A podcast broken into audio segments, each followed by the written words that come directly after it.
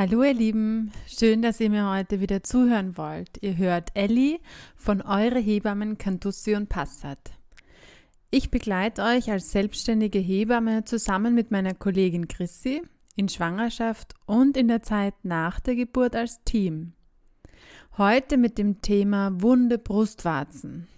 Kaum eine Frau, die, die nicht irgendwann in ihrer Stillerfahrung mit diesem Thema konfrontiert worden ist, warum es eigentlich immer wieder zu wunden Brustwarzen kommt, was es vielleicht sonst sein könnte, also auch Differentialdiagnosen, das heißt, woran kann das noch liegen, dass es zu wunden Brustwarzen kommt, dann wird heute auch Platz finden der evidenzbasierte Weg bei wunden Brustwarzen. Was ist untersucht? Welche Pflege, welche Heilungschancen gibt es? Beziehungsweise welche Mittel werden, wurden untersucht und zu welchen Mitteln gibt es Evidenzen, die hier eine gute Wundheilung bringen. Außerdem findet auch unser Hebammen-Erfahrungswissen Platz. Das heißt, was verwenden wir seit Jahren? Was haben schon Hebammen vor uns verwendet bei wunden Brustwarzen? Was hat gut funktioniert und, und ist aber noch nicht wissenschaftlich untersucht? Ja. Diese Themen finden heute in dieser Folge Platz. Außerdem empfehle ich euch ein paar Dinge, um euch nochmal perfekt auf eure Stillzeit vorzubereiten. Wir beginnen mit den häufigsten Ursachen für wunde Brustwarzen. Die aller, aller häufigste Ursache für wunde Brustwarzen. Und, und zu diesem Punkt habe ich auch gleich einen Tipp für euch, wie man an einer korrekten Anlegetechnik arbeiten kann. Und zwar ist es in den allermeisten Fällen so, dass wunde Brustwarzen eben durch ein nicht korrektes Anlegen des Kindes an die Brust entsteht. Das heißt, das Baby hat einfach zu wenig Brustgewebe im Mund und reibt deswegen die Mamille, also die Brustwarze, am harten Gaumen hin und her. Wir können alle oder jeder, der heute zuhört, jeder, der heute zuhört, kann mal mit seiner Zunge an seinen Gaumen fahren da spüren wir eigentlich eine relativ harte Platte und wir müssen mit der Zunge relativ weit nach hinten fahren, bis wir in einen Bereich kommen, das ist wirklich weit hinten, und wo wir das Gefühl haben, da wird es weicher. An diese Stelle, bis an diese Stelle muss euer Baby, euer Kind die Brust in den Mund nehmen, die Brustwarze nach hinten bringen um erstens die Brust ausreichend zu stimulieren und so die Milchbildung aufrechtzuerhalten. Zweitens auch die Brust sozusagen ausreichend entleeren zu können, also so, dass es auch gut satt werden kann. Und das Aller, Allerwichtigste, weil auch schmerzhaft, sonst, wenn es falsch ist, schmerzhafteste für die Mütter ist, die Brustwarze muss bis in diesen Bereich nach hinten kommen, damit euer Kind euch nicht die Brustwarze an seinem harten Gaumen hin und her schiebt, beziehungsweise dort quetscht. Genau da und dann entstehen wunde Brustwarzen am häufigsten. Das kann vor allem passieren, wenn so diese erste initiale Brustdrüsenschwellung auftritt. Das heißt, oft so zwischen dem dritten und vierten Lebenstag bei Frauen, die schon Kinder haben, meistens, also kann es auch mal sein, dass das schon am zweiten Tag passiert, wo man merkt, hm, okay, die Brust fängt so richtig an zu arbeiten, hier wird Milch bereitgestellt, aber eben auch viel Lymphflüssigkeit in der Brust eingelagert, beziehungsweise durch Produktion einfach nicht so schnell wieder abtransportiert. Und deswegen kommt es zu einer vollen Brust und die Brustwarze, die vielleicht auch sonst immer gut heraussteht, die man gut formen kann, wird flacher, weil eben die Brust voller ist. Ja? Und auch zu, zu diesem Zeitpunkt entstehen hier ganz oft dann wunde Brustwarzen, weil die Kinder eben durch, dieses volle, durch diese volle Brust die Brust schlechter fassen können. Auch hier gibt es ähm, sozusagen Hilfen. Was kann man da tun? Bei so einer starken initialen Brustdrüsenschwellung ist immer die Reverse Pressure Methode und auch das in Verbindung mit dem intuitiven Stillen hier sehr wirksam. Das heißt, man versucht die Lymphflüssigkeit, die sich hier in der Brust einlagert, durch so eine Technik, wo man das zurückdrückt, mehr oder weniger, oder zurückhält, so ein bisschen zurück ins Gewebe zu bringen. Das heißt, die Brustwarze ein bisschen herauszubringen.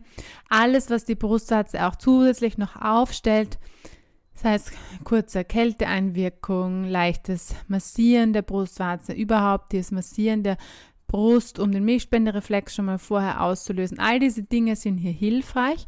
Und zusätzlich noch das intuitive Stillen, weil dadurch das Kind sich hier viel Führung selbst übernehmen kann und die Kinder da meistens auch tiefer dann die Brust in den Mund nehmen.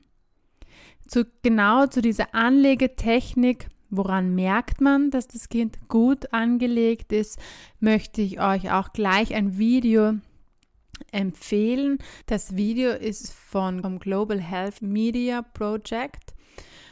Das findet ihr äh, zum Beispiel auf allen möglichen Videoplattformen unter dem Namen Attaching Your Baby at the Breast in Klammer German. Das dauert 10 Minuten, ein bisschen länger als 10 Minuten.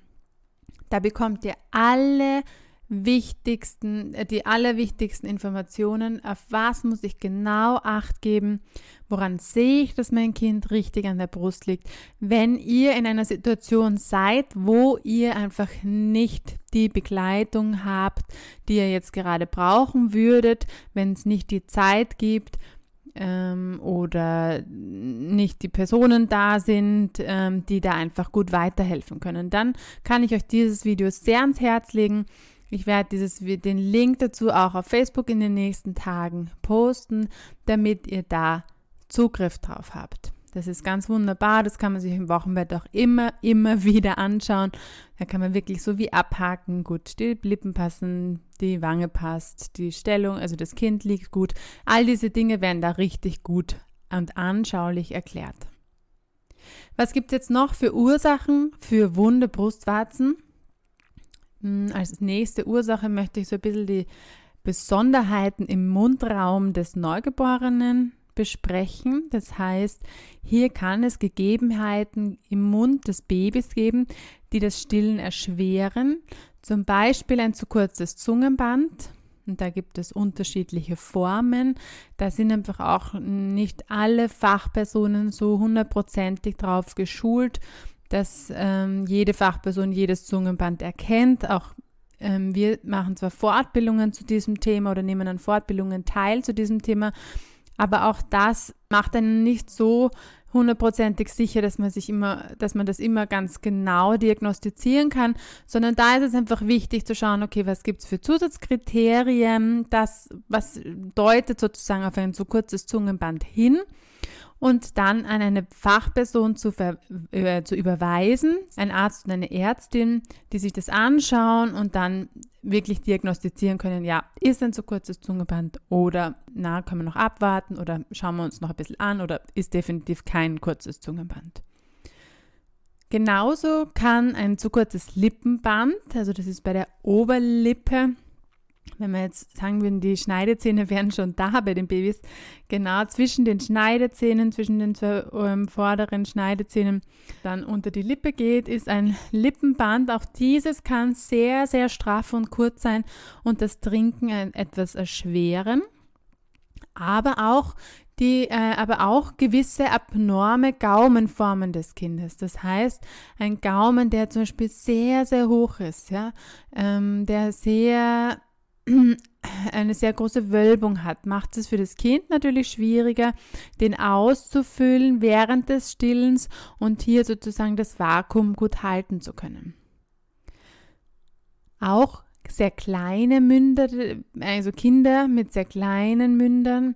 Das heißt, auch bei Frühgeborenen kann es einfach komplizierter sein, hier eine gute Stillposition zu finden. Aber auch Frühgeborene ähm, können schon teilweise total gut an der Brust trinken und sollten alleine schon fürs Kängurun immer wieder an die Brust der Mutter. All diese Sachen, kurzes Zungeband, kurzes Lippenband, kann man behandeln bzw. diagnostizieren und dann auch Abhilfe schaffen. Bei Gaumenformen oder abnormen Gaumenformen ist eine Behandlung in dem Sinne nicht möglich. Da kann man aber ganz viel mit Stillmanagement schauen, welche Positionen gehen vielleicht für dieses Kind besser, was für Dinge unterstützen dieses Kind, um hier noch besser trinken zu können an der Brust. Ein weiterer Grund für wunde Brustwarzen kann auch der Druck auf Mamillen sein. Das heißt, Mamillen nennt man die Brustwarze an sich. Das heißt, ein zu enger Still-BH oder ein BH, der irgendwie die Brustwarze abdrückt und so zu einer Minderversorgung der Brustwarze führt, kann eben hier auch eine Wundheilung, auch wenn es nur ganz kleine Wunden sind, richtig, richtig stark verzögern auch Stillanlagen, Brustwarzenformer oder Milchauffangschalen sind Dinge, die einfach Druck auf die Brustwarze bringen können und so einfach eine Minderversorgung verursachen und deswegen auch eine Abheilung auch von kleinen Verletzungen verzögern und dadurch einfach durch diese verzögerte Wundheilung sozusagen einfach auch immer größere Wunden entstehen können. Also hier mein Tipp an euch, anfangs einfach BH wirklich weglassen und dann einfach langsam sich herantasten, was geht für meine Brust einfach gut. Das heißt, ein Still-BH, der, der gut anlegt, der keinen Bügel hat etc.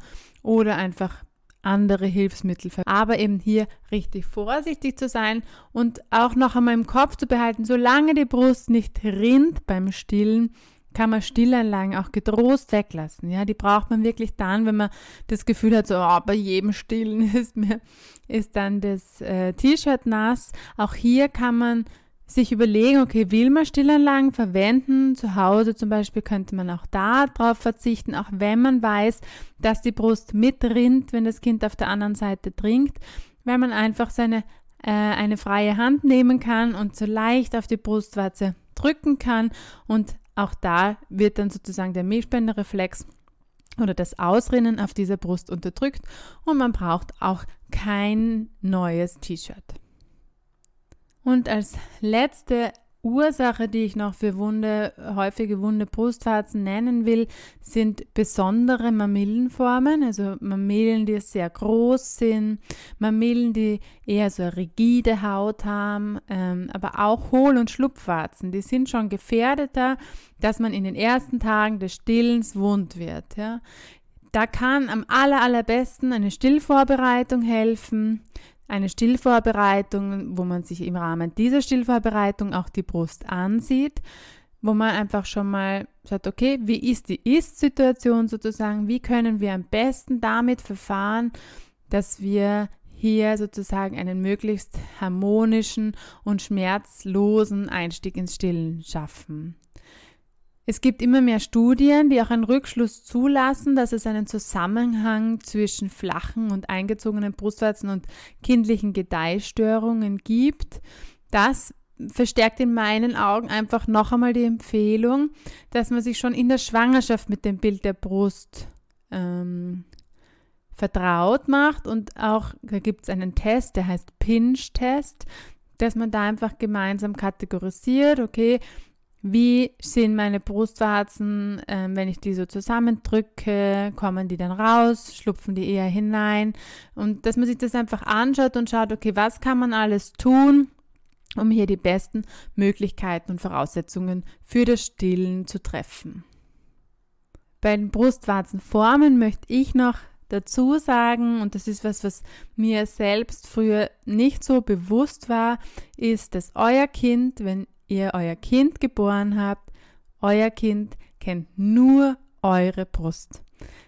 Eure, euer Kind weiß nicht, dass es andere Brüste gibt und euer Kind weiß nicht, dass es Brustwarzen gibt, die anders ausschauen. Euer Kind kategorisiert eure Brustwarzen nicht. Das denkt sich nicht, oh, das sind Flachwarzen, da werde ich sicher nie trinken können.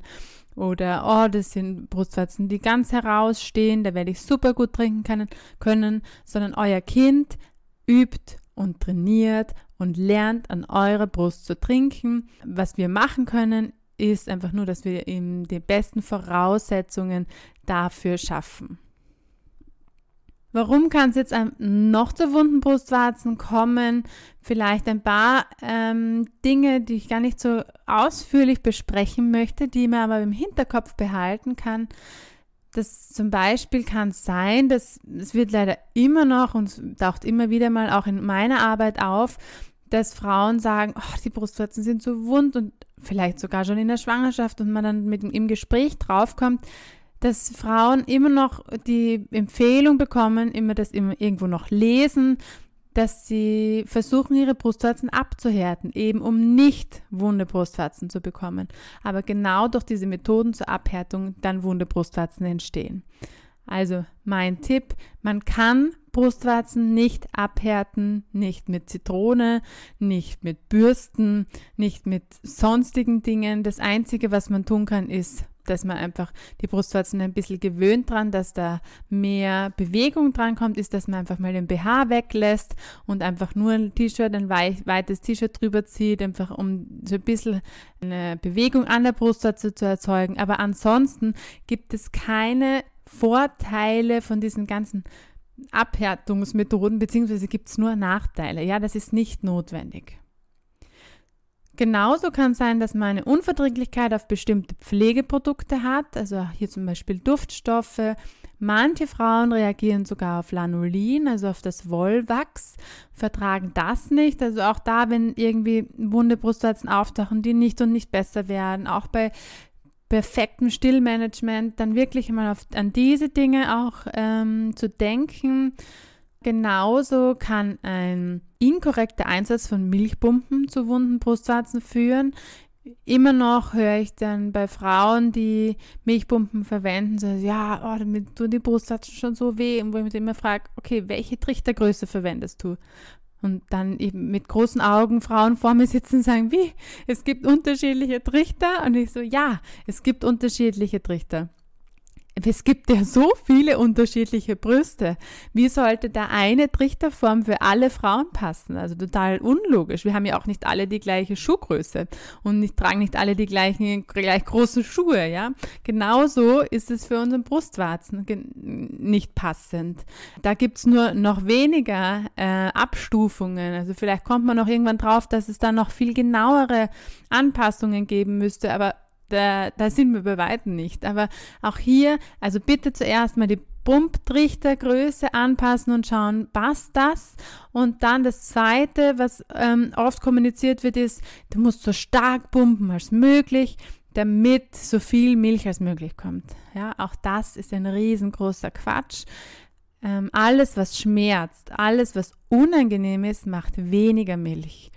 Milch fließt, wenn Oxytocin ausgeschüttet wird in unserem Körper. Das Liebeshormon, das Bindungshormon. Und wenn wir Schmerzen haben, funktioniert das nicht in dem Ausmaß, in dem es funktionieren würde, wenn wir keine Schmerzen haben.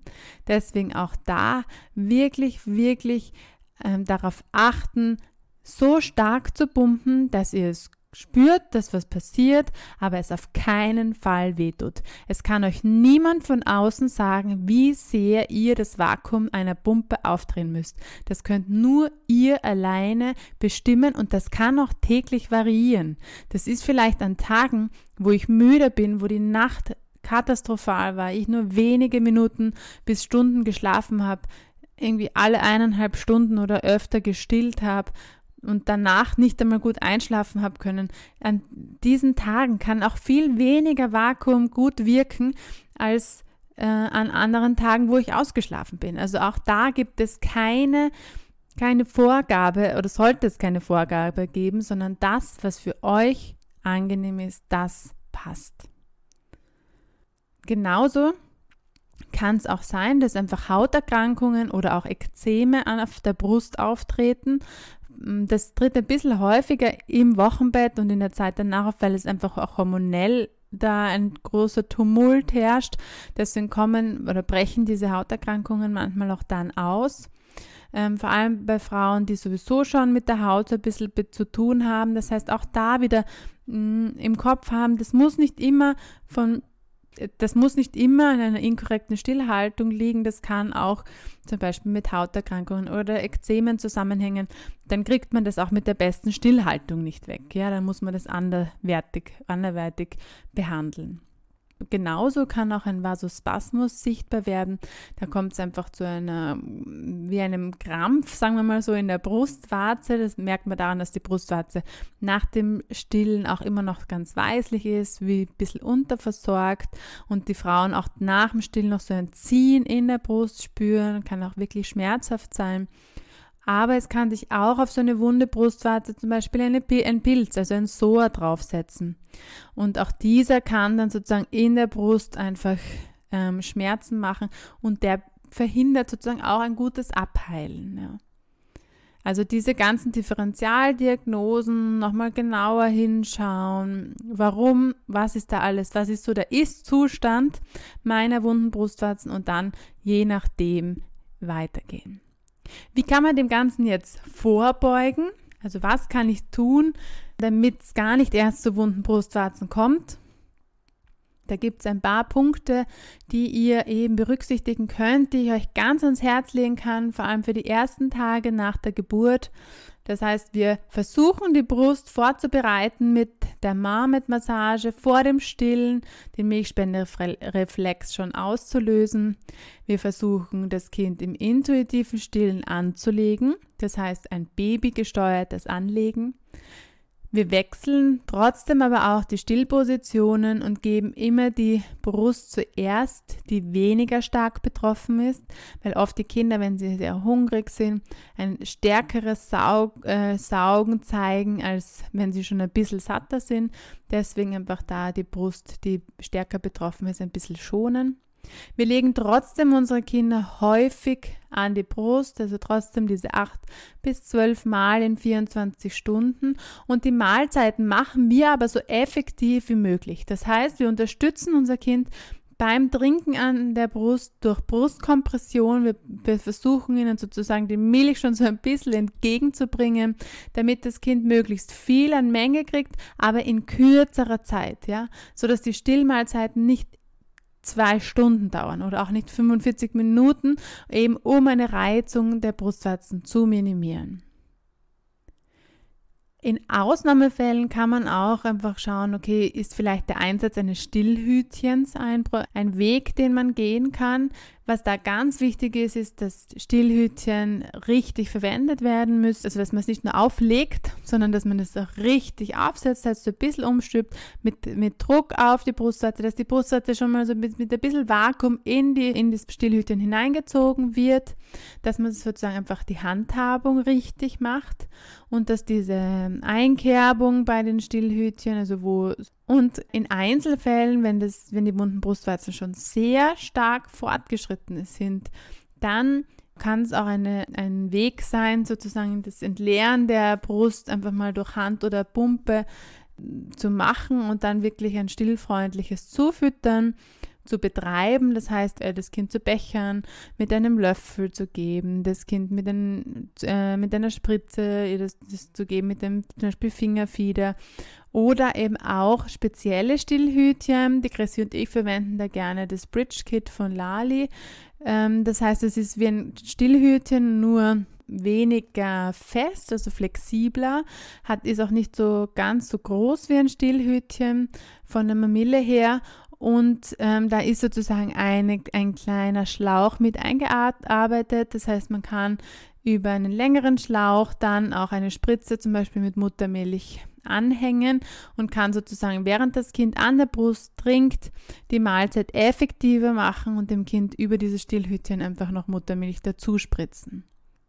Wenn wir diese Dinge befolgen, haben wir sehr, sehr gute Chancen, dass wir den wunden Brustwarzen vorbeugen.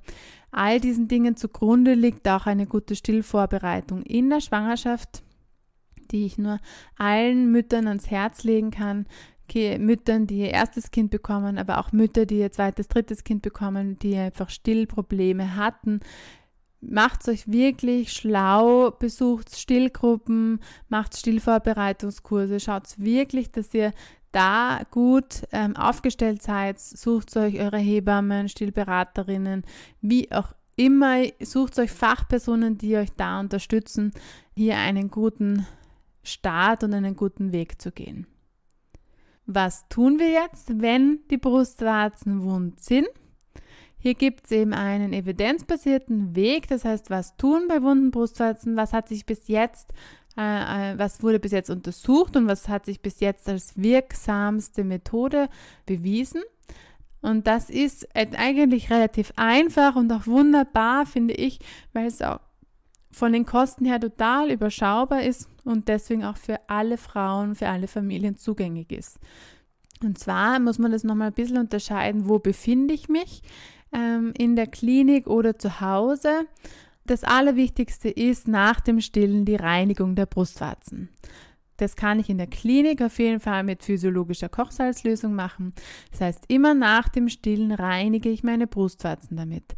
Das heißt auch nicht, ich riepel über meine Brustwarzen, sondern ich lehne mich so ein bisschen vor und lasse äh, für die physiologische Kochsalzlösung über meine Brustwarze drüber rinnen.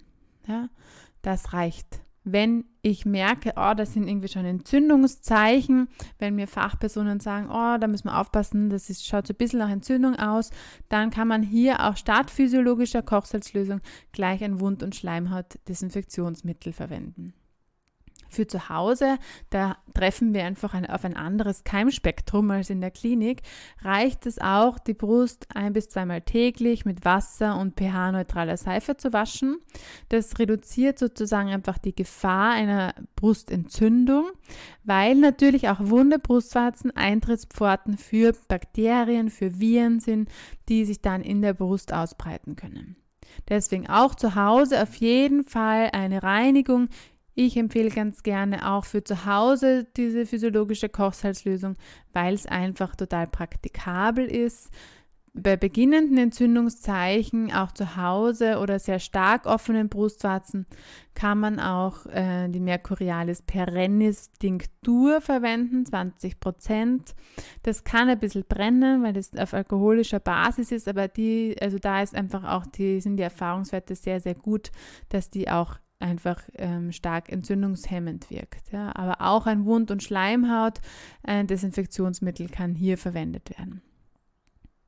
Und danach, nach dieser Reinigung, kann ich Muttermilch auf der Mille verstreichen und kurz antrocknen lassen und lege dann gleich Lanolin drüber.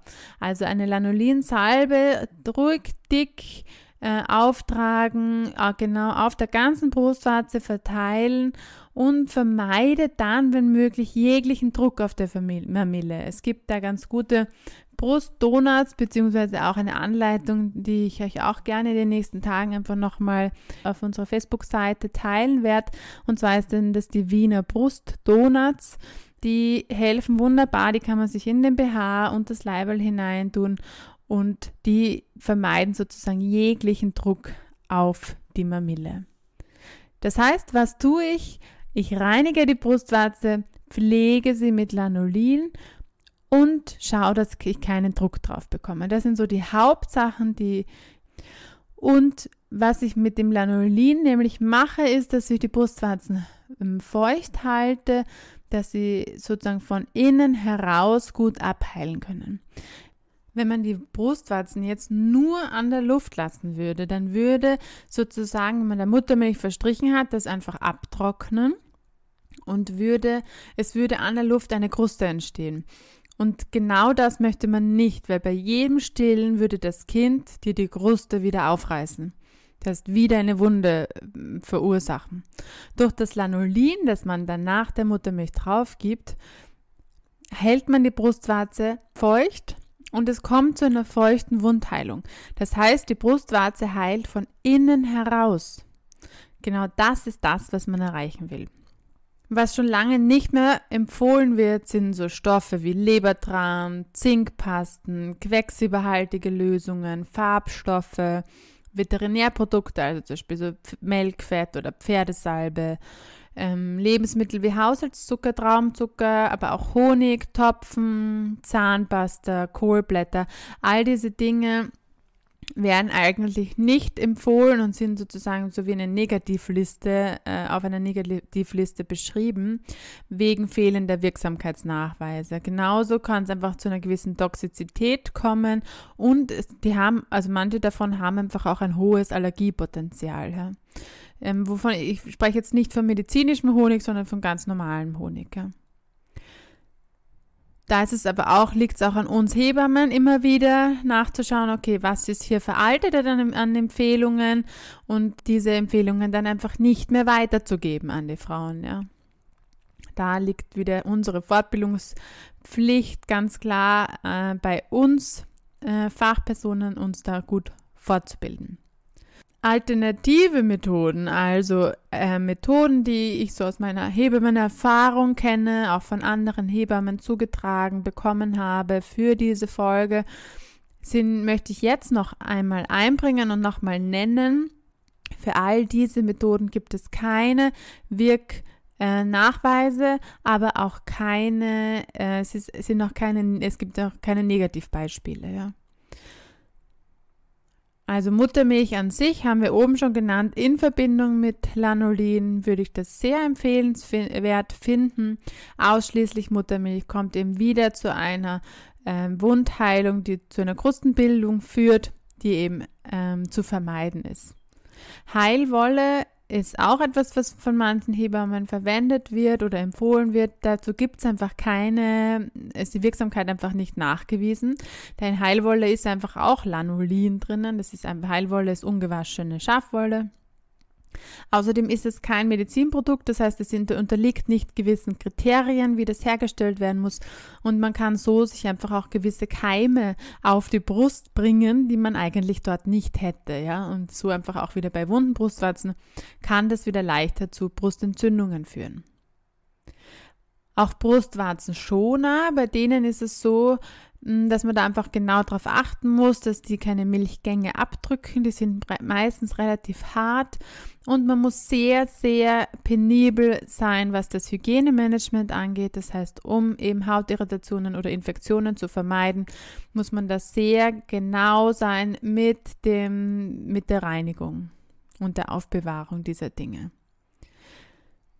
Mit Lasertherapie haben viele Hebammen, ähm, auch wir, Chrissy und ich, gute Erfahrungen für die Heilung der Brustwarzen. Aber auch da gibt es keine aussagekräftigen Studien, dass diese Low-Laser der äh, Low-Dose-Lasertherapie ähm, wirklich Erfolge bringt unserer Erfahrung nach ist es für die Frauen aber äh, äußerst gibt es einen äußerst positiven Einfluss auf die Wundheilung. Bei manchen Frauen, die schwören drauf, andere Frauen sind wieder nicht so, nicht so davon überzeugt. Ja, also da kann man das sicher alternativ zusätzlich zu äh, einer anderen Therapie ganz gut verwenden. Andere Cremen, Salben, Auszüge mit Calendula, Kamille, wie auch immer, sind einfach auch noch zu wenig untersucht. Für diese, da gibt es einfach noch keine Evidenzen zum aktuellen Zeitpunkt.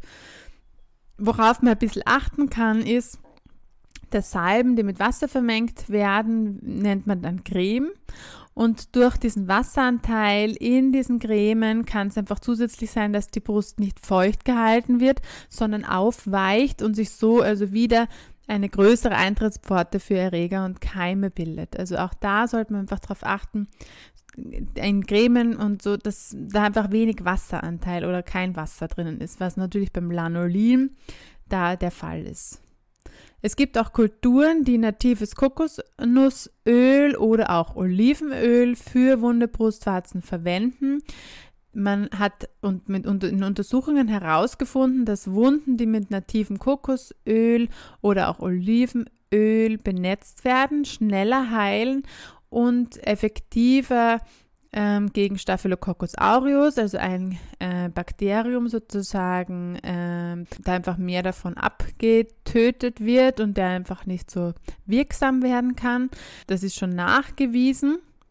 Das ist aber einfach wieder die Methode der feuchten Wundheilung. Das heißt, ich halte die Brustwarze feucht, halte sie einfach benetzt, um eben eine Heilung von innen heraus zu bekommen.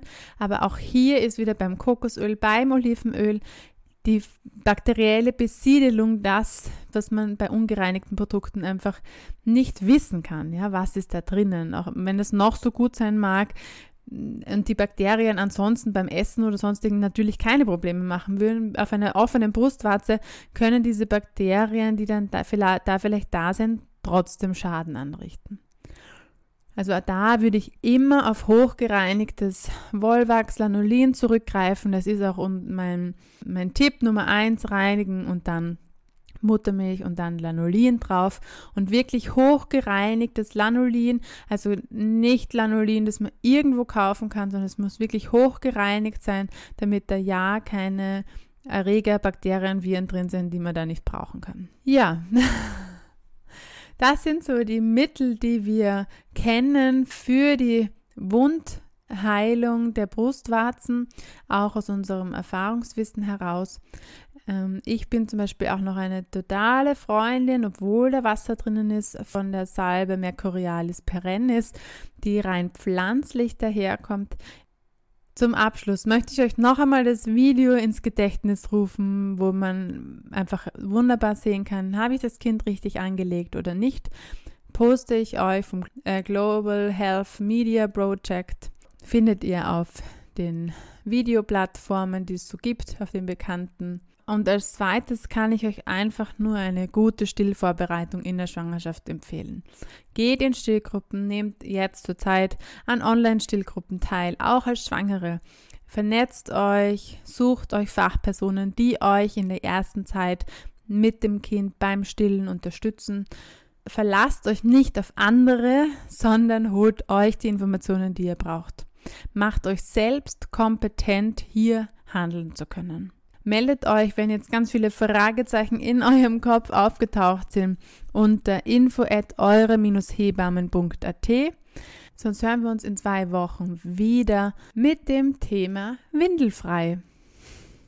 Ein sehr kontrovers diskutiertes Thema, meiner Meinung nach auch sehr dogmatisch diskutiertes Thema. Ich möchte euch mit den Möglichkeiten des Windelfreien vertraut machen, möchte euch meine Vorteile des Windelfreien erklären, möchte euch aber genauso mitnehmen, hier offen zu bleiben, flexibel zu bleiben für eure und die Bedürfnisse eures Kindes. Wir hören uns in zwei Wochen. Alles Gute, bleibt gesund und bis bald. Ciao.